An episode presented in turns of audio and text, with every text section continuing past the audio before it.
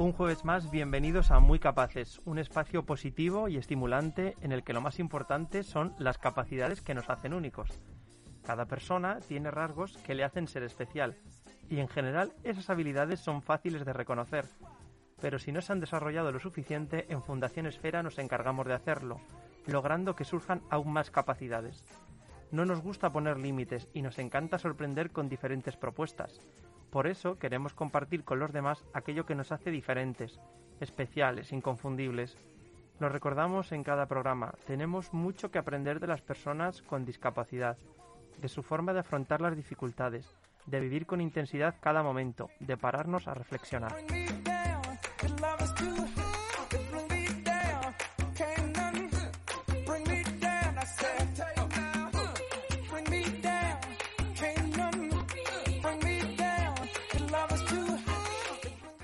Hoy me acompaña Sandra Martínez, es gobernanta en viviendas tuteladas de la Fundación Esfera. Bienvenida al, programa. Muchas gracias, buenos días. Bueno, pégate más el micro, que, tenemos mucho de qué hablar hoy. Venga. Os preguntaréis qué funciones tienen porque las gobernantas, porque el nombre suena un poco mal. Entonces, pronto se lo vamos a preguntar, pero antes eh, os recuerdo en qué consiste este servicio residencial. La vivienda de integración social es un recurso residencial en el que los participantes, todos mayores de edad, conviven en un entorno en el que se potencia principalmente su autonomía y la autogestión. Entre, los, entre las finalidades principales destaca la inclusión de las personas con discapacidad intelectual, por eso se fomenta el uso de todos los recursos pues, que tienen a su alrededor, es decir, recursos sanitarios, lúdicos, deportivos, formativos, comerciales, porque así es como realmente se consigue normalizar el trato. Sandra, tú conoces muy bien las viviendas tuteladas de Esfera al trabajar como, gobernanta. Lo primero que eh, cuéntanos en qué consiste el trabajo de gobernanta, que suena así un poco chocante. Sí, la verdad que, sí, que eh, bueno, el trabajo de gobernanta, una vez dicho así, suena muy fuerte, ¿no? Gobernanta, es como que, madre mía, eh, gobernanta.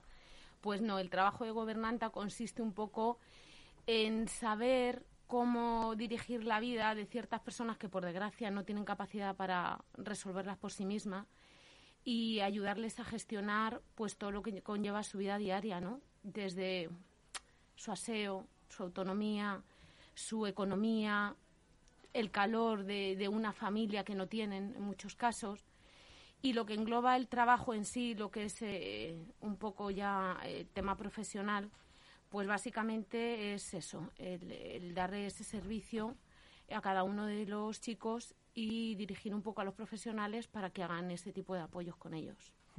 O sea que el objetivo principal realmente sería ofrecer a cada uno el apoyo que necesita, ¿no? Exacto, en función de su discapacidad y de sus necesidades. Porque supongo que habrá algunos que, necesiten menos apoyo, ¿no? Que... Por supuesto, depende del nivel de cada uno, necesitan pues un tipo de, de apoyos más, eh, más exhaustivos o, menos.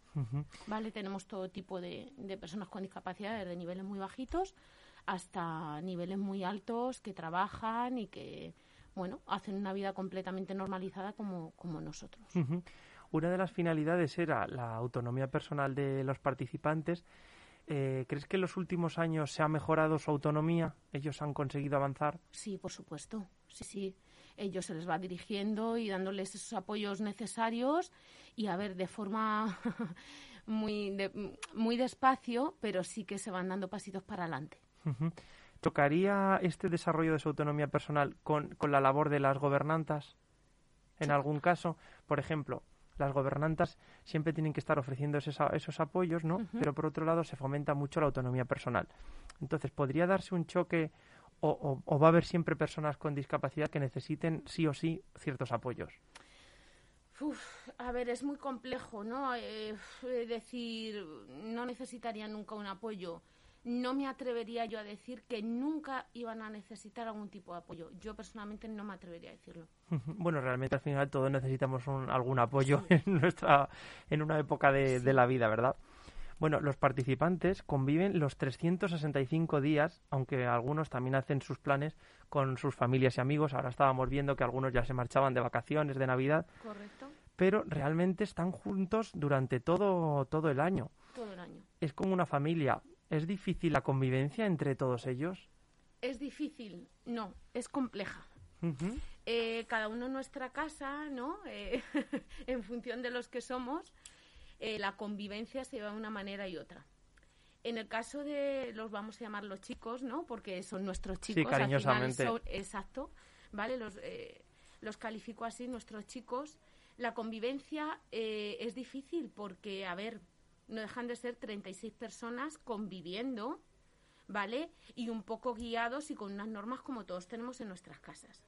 Depende mucho de su estado de ánimo y de em, sus trastornos mentales, ¿vale?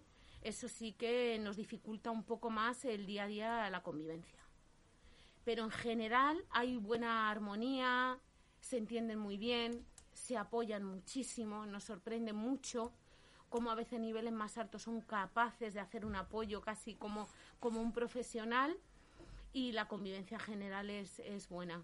Vosotras, ¿Vosotras fomentáis también esa, esa convivencia tan, tan buena y que se apoyen entre ellos de alguna forma? Hombre, por supuesto. Es parte de las habilidades que a diario hay que ir trabajando con ellos. Como tú en casa, con tus hijos, con tu hermano, si no te entiendes, con, a ver, el objetivo es ese, ¿no?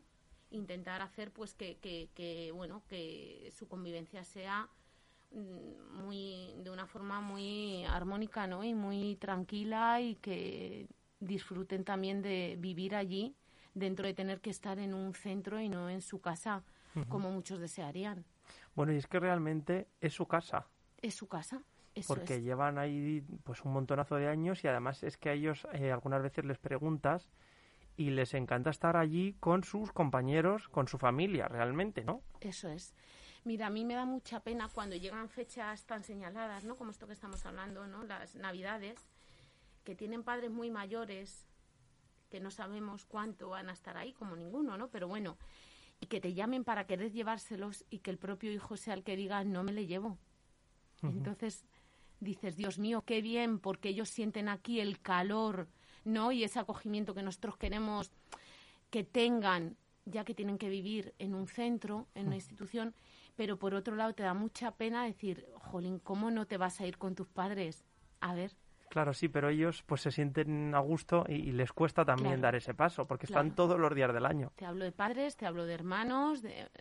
entonces eh, por un lado muy gratificante el escuchar, no, no, yo me quedo con vosotros, yo quiero estar aquí, yo me siento, esta en mi casa, ¿no? Eso es muy gratificante porque dices, ole, eh, estamos eh, consiguiendo el objetivo que llevamos trabajando durante más de 18 años, que llevan abiertas las viviendas, pero por otro lado dices, madre mía, haces despejo y te pones en, eh, en, la, en el papel de la familia y dices, que mi hijo no se quiere venir conmigo. O sea, que, que no quiere venir. bueno, pero vosotros al final manejáis bien la gestión, al final de combinar un poco. egoístamente te hace sentir bien. Hay varias viviendas, como comentabas, eh, son con cinco o seis participantes en cada una de ellas, si no me equivoco. Es correcto, sí. ¿Y cómo, cómo se distribuyen las viviendas? Porque supongo que será relevante la edad de, de los chicos, como dices tú, las necesidades de cada persona, también sus preferencias, no sus amistades. ¿Cómo gestionáis eso? Más que por edad, eh, al final lo que decidimos un poco entre el equipo, ¿vale? Es un poco por afinidad. ¿Vale? Para que ellos se sientan más cómodos. Si tú al final estás con un grupo conviviendo, si tú te vas de forma personal a vivir de alquiler, te gustaría, ¿no? Que los compañeros con los que tú convives, ¿no? Pues sean lo más afines posibles a ti. Si al final mm, valoramos mucho eso, ¿no? El que se sientan cómodos y el que se puedan integrar bien con el resto de compañeros. Entonces, más que por edades o por eh, fíjate, tampoco por grados de discapacidad no, no, no, no, no, no, para nada, para nada, porque lo que comentábamos antes, incluso entre ellos, niveles más altos apoyan, ¿vale? Eh, entonces, básicamente es eso, nos regimos por eso, por afinidad, por gustos, ¿vale? Para que se sientan lo más cómodo posibles y lo más afines a sus compañeros. Bueno, al final eso es, que eso es muy humano, ¿no? Porque realmente no, no miras que tenga una edad o qué tipo de necesidad especial tiene, sino realmente lo que le apetece a él, con quién quiere convivir. Eso es. Y eso es de eso es de valorar también y yo creo que las familias también lo valoran. Claro, al final es verdad que ha habido en ocasiones que hemos tenido que hacer modificación de unos compañeros con otros porque hemos visto que no ha funcionado, ¿no? En alguna ocasión no ha funcionado, Pero bueno, siempre se ha resuelto de buena manera para evitar pues eso, que haya conflictos, llegar a, desembocar en una incidencia y demás. También dirigir la labor del equipo de profesionales a desarrollar hábitos prácticos y habilidades que sirvan a los residentes para desenvolverse en su vida diaria. Por ejemplo, como comentabas, el cuidado personal, el mantenimiento del hogar, el manejo del transporte del dinero, incluso el uso de electrodomésticos. ¿Y qué, crees tú que es lo más difícil de todo esto? ¿Qué es lo que más cuesta? Mantener. Mantener. Mantener esa constancia de que el pasito siga siendo para adelante y no para atrás. Porque hay que tener en cuenta que cuando abrimos el recurso hace 18 años, eh, hablamos de 18 años de edad menos en cada uno de ellos. Teniendo en cuenta la, bueno, pues eh, su problema, pues sabemos que su envejecimiento es prematuro. 18 años adelante en ellos es mucho. Entonces, el mantener eso, yo creo que es la tarea más complicada. ¿Habréis notado, claro, la evolución en todos ellos? Por supuesto, en todos. En todos. Que si has conseguido muchos objetivos que estaban en, puestos encima de la mesa, pero que ahora el mantenerlos es complicado. Claro. Bueno, antes comentabais que, que sois una gran familia. Somos, que ellos se sienten como una gran familia. Yo, perdóname, pero los chicos, los 36 chicos son parte nuestra. O sea, los llevamos muy, muy, muy dentro. Es como tener hijos adoptados. Eh, te hace sentirte personalmente muy grande porque como cuando se los llevan a un médico te llaman desde una urgencia preguntando por estos profesionales, ¿no? Por nosotros como más que por su familia, no, llama a vivienda, llama a vivienda, yo quiero hablar con mis... Eso te hace, bueno, te hace sentirte muy grande y me sorprende día a día que seguimos aprendiendo de ellos. O sea, creemos que estamos ahí para enseñarles, pero en mi fondo lo que siento es que estando al lado de ellos valoras mucho, aprendes mucho y te hacen valorar tantas cosas de pecata minuta que se nos escapan en el día a día que eso me... eso me, me, emociona incluso. Que es lo que comentábamos al principio del programa, que aunque parezca que tenemos todo aprendido, tenemos mucho que seguir aprendiendo. No. valoramos ni, ni una cuarta parte de lo que tenemos, de lo que hacemos. El poder decidir tú en cada momento de tu vida dónde vas, dónde vienes, qué haces ahora, qué compras, qué comes. No valoramos nada de eso. Bueno, antes me comentabas también que hoy es un día especial. Hoy es un día muy triste, muy grande, muy especial, eso es. Porque hace un año eh, faltaba uno de los chicos, ¿verdad? Sí, hoy hace un año que nos falta uno de los chicos muy grandes para nosotros, eh, José Manuel González Contreras. Era la, la alegría de viviendas y por desgracia, pues ya no está con nosotros. Bueno, pero le seguimos recordando. Por supuesto. ¿Eh? Y desde aquí también un abrazo a la familia y a sus compañeros que además seguramente hoy les recuerden de una forma más especial. Eso es. Y además ya se acerca la Navidad, que ya estamos a, unas pocas horas de la cena de Nochebuena. Eso es. Y supongo que también en las viviendas eh, tuteladas también lo celebráis de alguna forma especial. Uf, con mucha intensidad. Sí, sí, sí, es un día muy grande. Ellos, mira, eh, las Navidades, bueno, eh, eh, en concreto mañana, mañana es un día muy importante para ellos, como os comentaba, ellos no se quieren ir a sus casas. Antes de venir a la radio nos ha vuelto a llamar una familia, oye, mira, estoy muy triste, mi hermano no se quiere venir, ¿qué hago? He decidido que se quede, pues muy a nuestro pesar, pues que se quede con nosotros, porque es que tienen ilusión, quieren estar allí en esa noche especial, quieren compartir con sus compañeros eh, ese día. Entonces lo viven muy intensamente. Días atrás ya se van pensando que se van a poner, las chicas sobre todo, que quiero irme a comprar un vestido, quién me va a maquillar esa tarde por cuadrante, quién viene a trabajar ese día, a ver quién me peina, a ver quién me va. Entonces se, vive muy intensamente. lo disfrutamos mucho, ¿eh? Es increíble que se mantenga la ilusión en una época en la que parece que es un poco todo de desidia, de, de tristeza. sí, dentro de, a ver, de todo lo que estamos sufriendo, cómo se ha vuelto a complicar esta situación de nuevo y demás, pero bueno, intentamos sobre todo a ellos transmitirle la mayor, a ver, con prudencia, ¿no? Pero bueno, mm, tranquilidad, prudencia y la vida sigue y para adelante. Eh, hay que vivir. Voy a poner una canción de unos segunditos y retomamos la conversación con las propuestas navideñas que habéis realizado. Ah.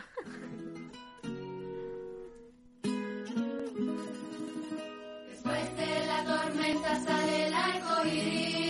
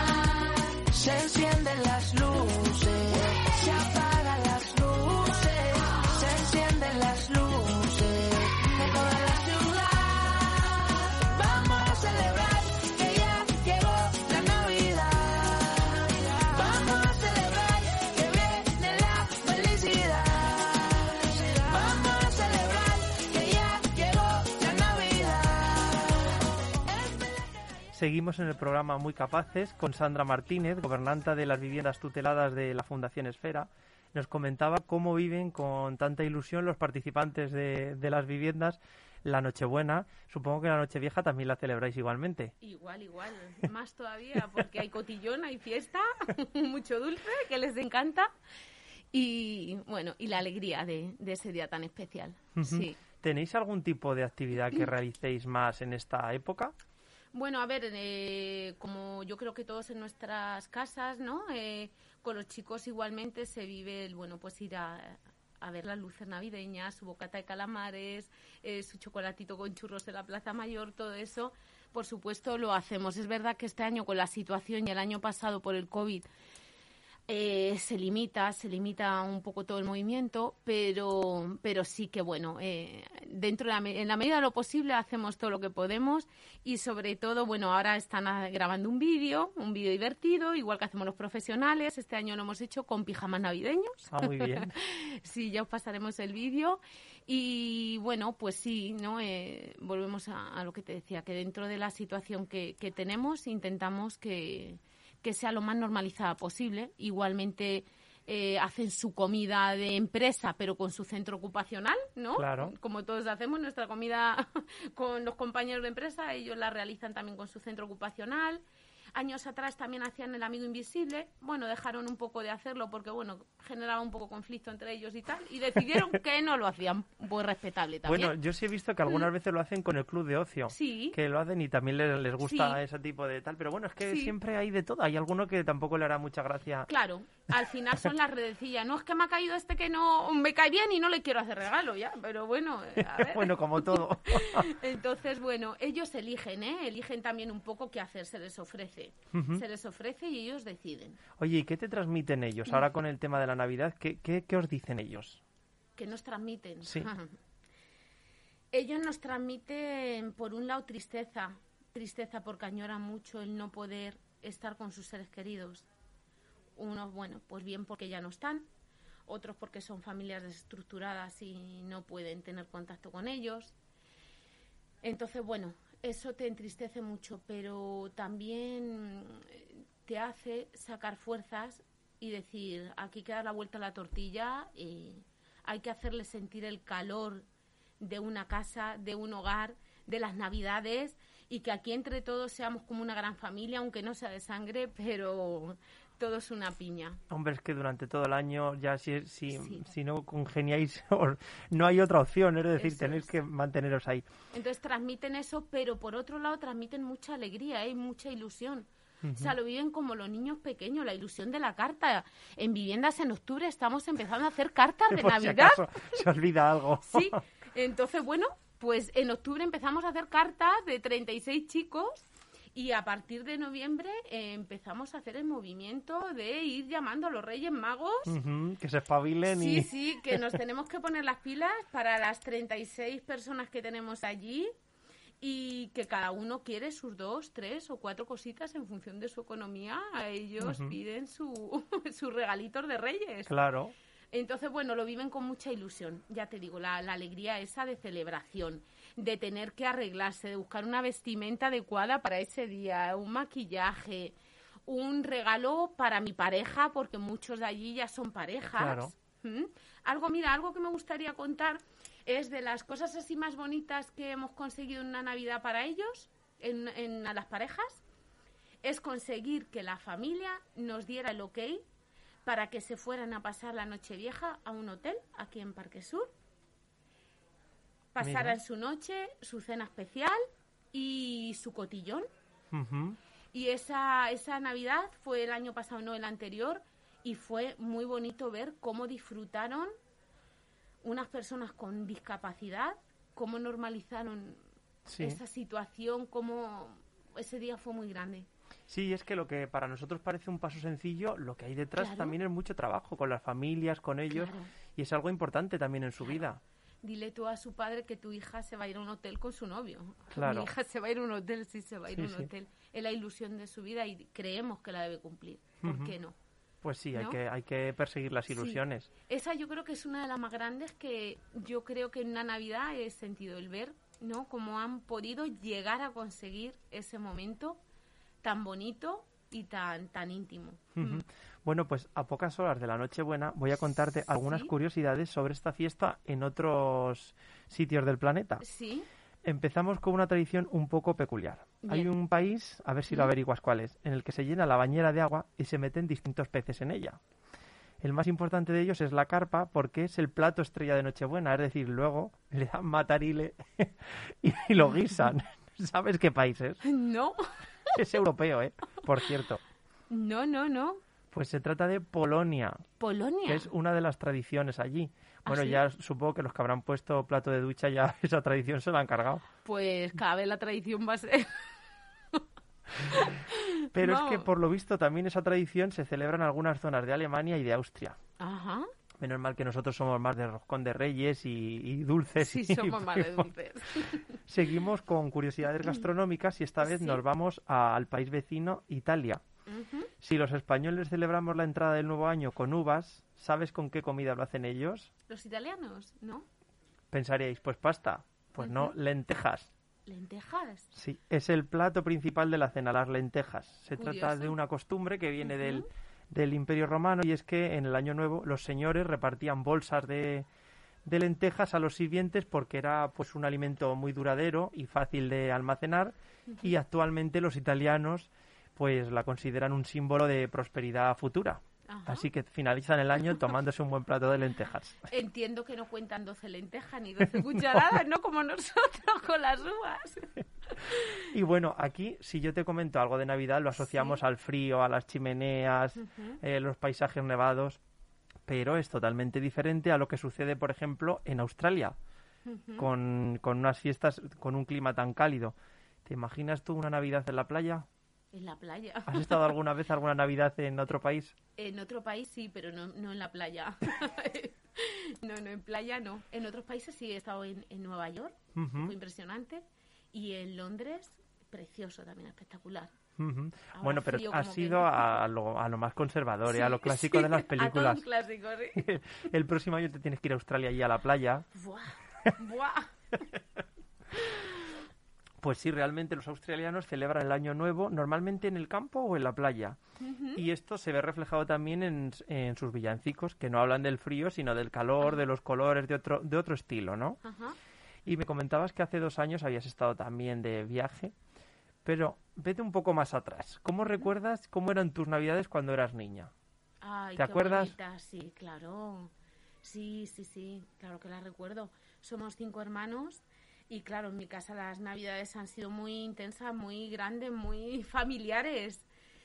Era muy bonito, nos juntábamos todos. eh, en mi casa vivíamos enfrente del cuartel, de un cuartel militar Y recuerdo que como nos daba mucha pena, mi madre les hacía a los chicos que estaban de guardia, a los militares que estaban de guardia, subir a casa entre medias para compartir también las uvas y demás con nosotros. Bueno. Porque siempre el, el tema navideño nos ha gustado mucho. Los hemos- lo hemos vivido muy intenso porque, bueno, somos muy familiares y, y eso nos gusta mucho es- esta- estas fechas. Mm. Luego ya cuando empieza a faltar algún ser querido ya la cosa cambia. Bueno, Es pero verdad. hay- es verdad que, que siempre echas en falta, pero hay que valorar también lo que tenemos alrededor Eso es. y disfrutar de, de la eso Navidad es, al final, eso ¿no? es, Eso es. Pues vamos a ir terminando. Lo primero, gracias por participar en el programa de hoy Gracias a vosotros. y espero que disfrutes mucho de estas fiestas, que sé que lo vas a hacer, estoy seguro, Sí, y que entremos con buen pie en el próximo año 2022. por supuesto. Y también, pues nada, aprovecho para desear a todos una feliz Navidad y nos vemos dentro de muy poco. Hasta pronto. Hasta pronto.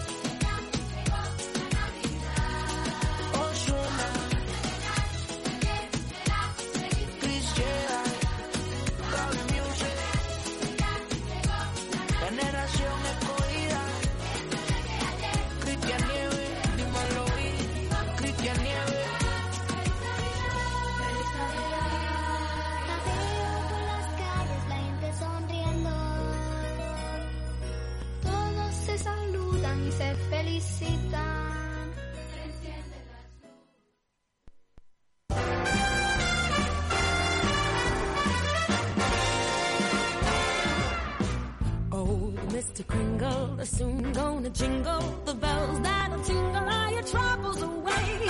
Everybody's waiting for the man with the bag, cause Christmas is coming again. He's got a sleigh full, it's not gonna stay full. He's got stuff to drop at every stop of the way. Everybody's waiting for the man with the bag, cause Christmas is coming again. to the prayers that you made through the year. You'll get yours. If you've done everything you should, your special good, he'll make this December the one you'll remember, the best and the merriest you ever did have. Everybody's waiting for the memory.